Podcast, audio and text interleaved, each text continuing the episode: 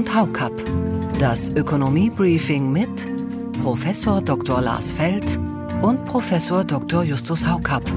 Ein Pioneer Original ganz normale Demonstration und da muss man als Regierung auch mal in der Lage sein zu stehen, nicht mehr weiter nachzugeben und jetzt nicht zu meinen, dass man die Bauern überkompensiert. Im Mai letzten Jahres, ja, da ist Herr Scholz durch die Lande gezogen und hat irgendwas erzählt von einem grünen Wirtschaftswunder, was hier bald kommen würde mit Wachstumsraten wie in den 50er und 60er Jahren. Gut, jetzt habe ich nicht gefragt, welches Jahrhundert er überhaupt meinte. Absolut, Justus. Also diese Wirtschaftswunder und Never Walk Alone Rhetorik ist völlig verfehlt. Das kann man nicht anders sagen. Ich meine, ich weiß nicht, in der Kneipe würde man sagen, es ist Verarschung. Würde man hier in so einem Podcast natürlich nicht so sagen, ja, aber ich würde sagen, das ist nicht besonders klug, das so auszudrücken. Zumindest, wenn man dann kurz später kommt und sagt, wir müssen euch aber alle möglichen Dinge wegnehmen und bei anderen legen wir noch einen Schnaps oben drauf.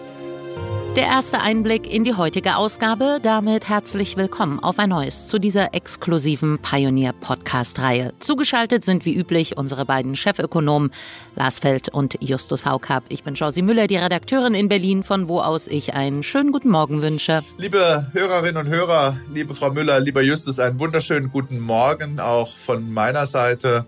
Ich freue mich darüber, heute mit Ihnen über den Zustand Deutschlands zu reden. Ja, äh, auch auf meiner Seite ist die Freude groß. Äh, liebe Frau Müller, lieber Lars, äh, liebe Hörerinnen und Hörer. Es ist ja einiges los im Lande und ich glaube, das bietet uns jetzt auch genug Gesprächsstoff für die kommenden 35, 40 Minuten oder sowas. Absolut. Und wir legen auch direkt los, widmen uns heute nochmal ausführlicher den Subventionen für die deutsche Landwirtschaft, sprechen über die geplanten Streichungen, über mögliche Kompromisse und Alternativen und lassen dabei auch Rückmeldungen unserer Hörerinnen und Hörer einfließen, die ich natürlich allesamt weitergeleitet habe.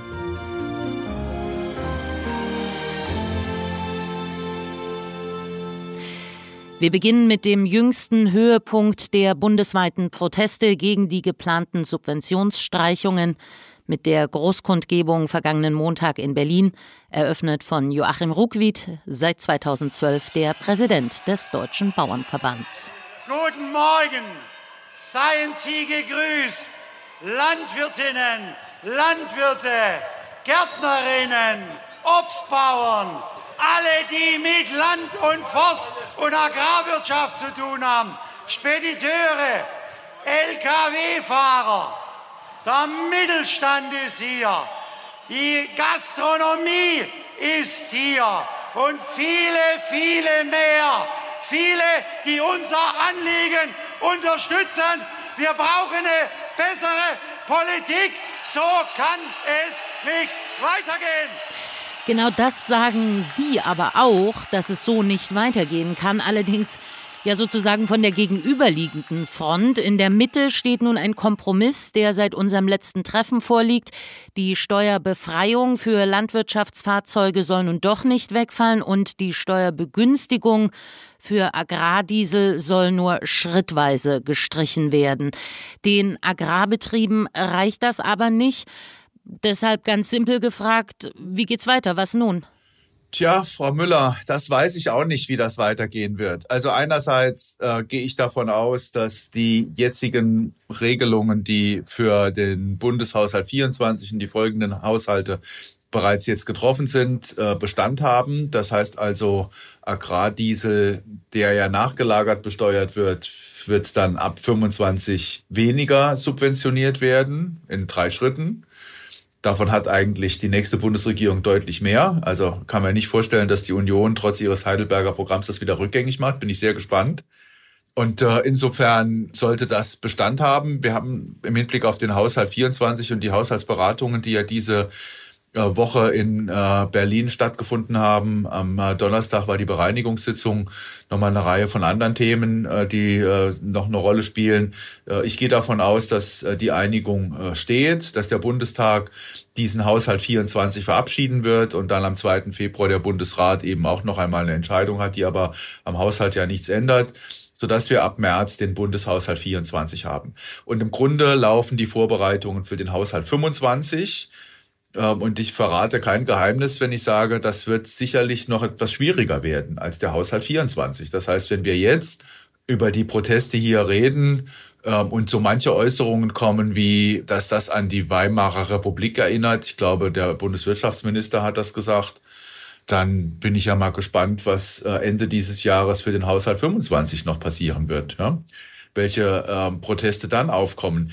Man muss halt sagen, die Linie in der Finanzpolitik muss die sein, dass sowohl fürs makroökonomische Umfeld, Stichwort Inflation, die noch lange nicht vorbei ist, auch wenn sie deutlich gesunken ist, ähm, aber eben auch hinsichtlich der strukturellen Erfordernisse, den Haushalt zu konsolidieren, die Richtung weiter eingehalten wird. Die Schuldenquote sinkt, die Defizitquote sinkt in Deutschland. Wir haben geringere Defizite.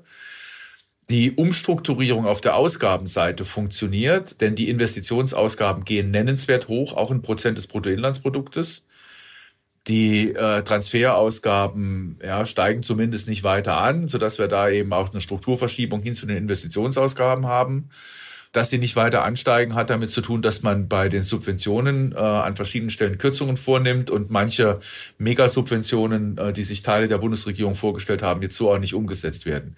Das heißt natürlich auch, und darüber äh, gibt es jetzt diesen Streit, auch bei den Gastwirten und beim Agrardiesel, wir haben ja oft genug drüber geredet, dass Steuervergünstigungen gestrichen werden.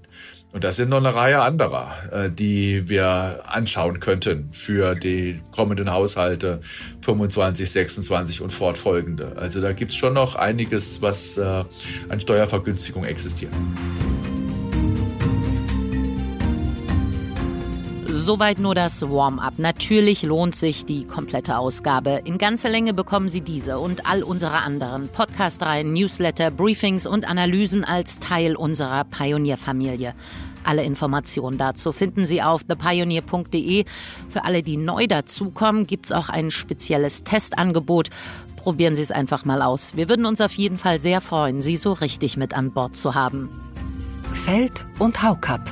Das Ökonomie-Briefing mit Professor Dr. Lars Feld und Professor Dr. Justus Haukapp. Ein Pioneer Original.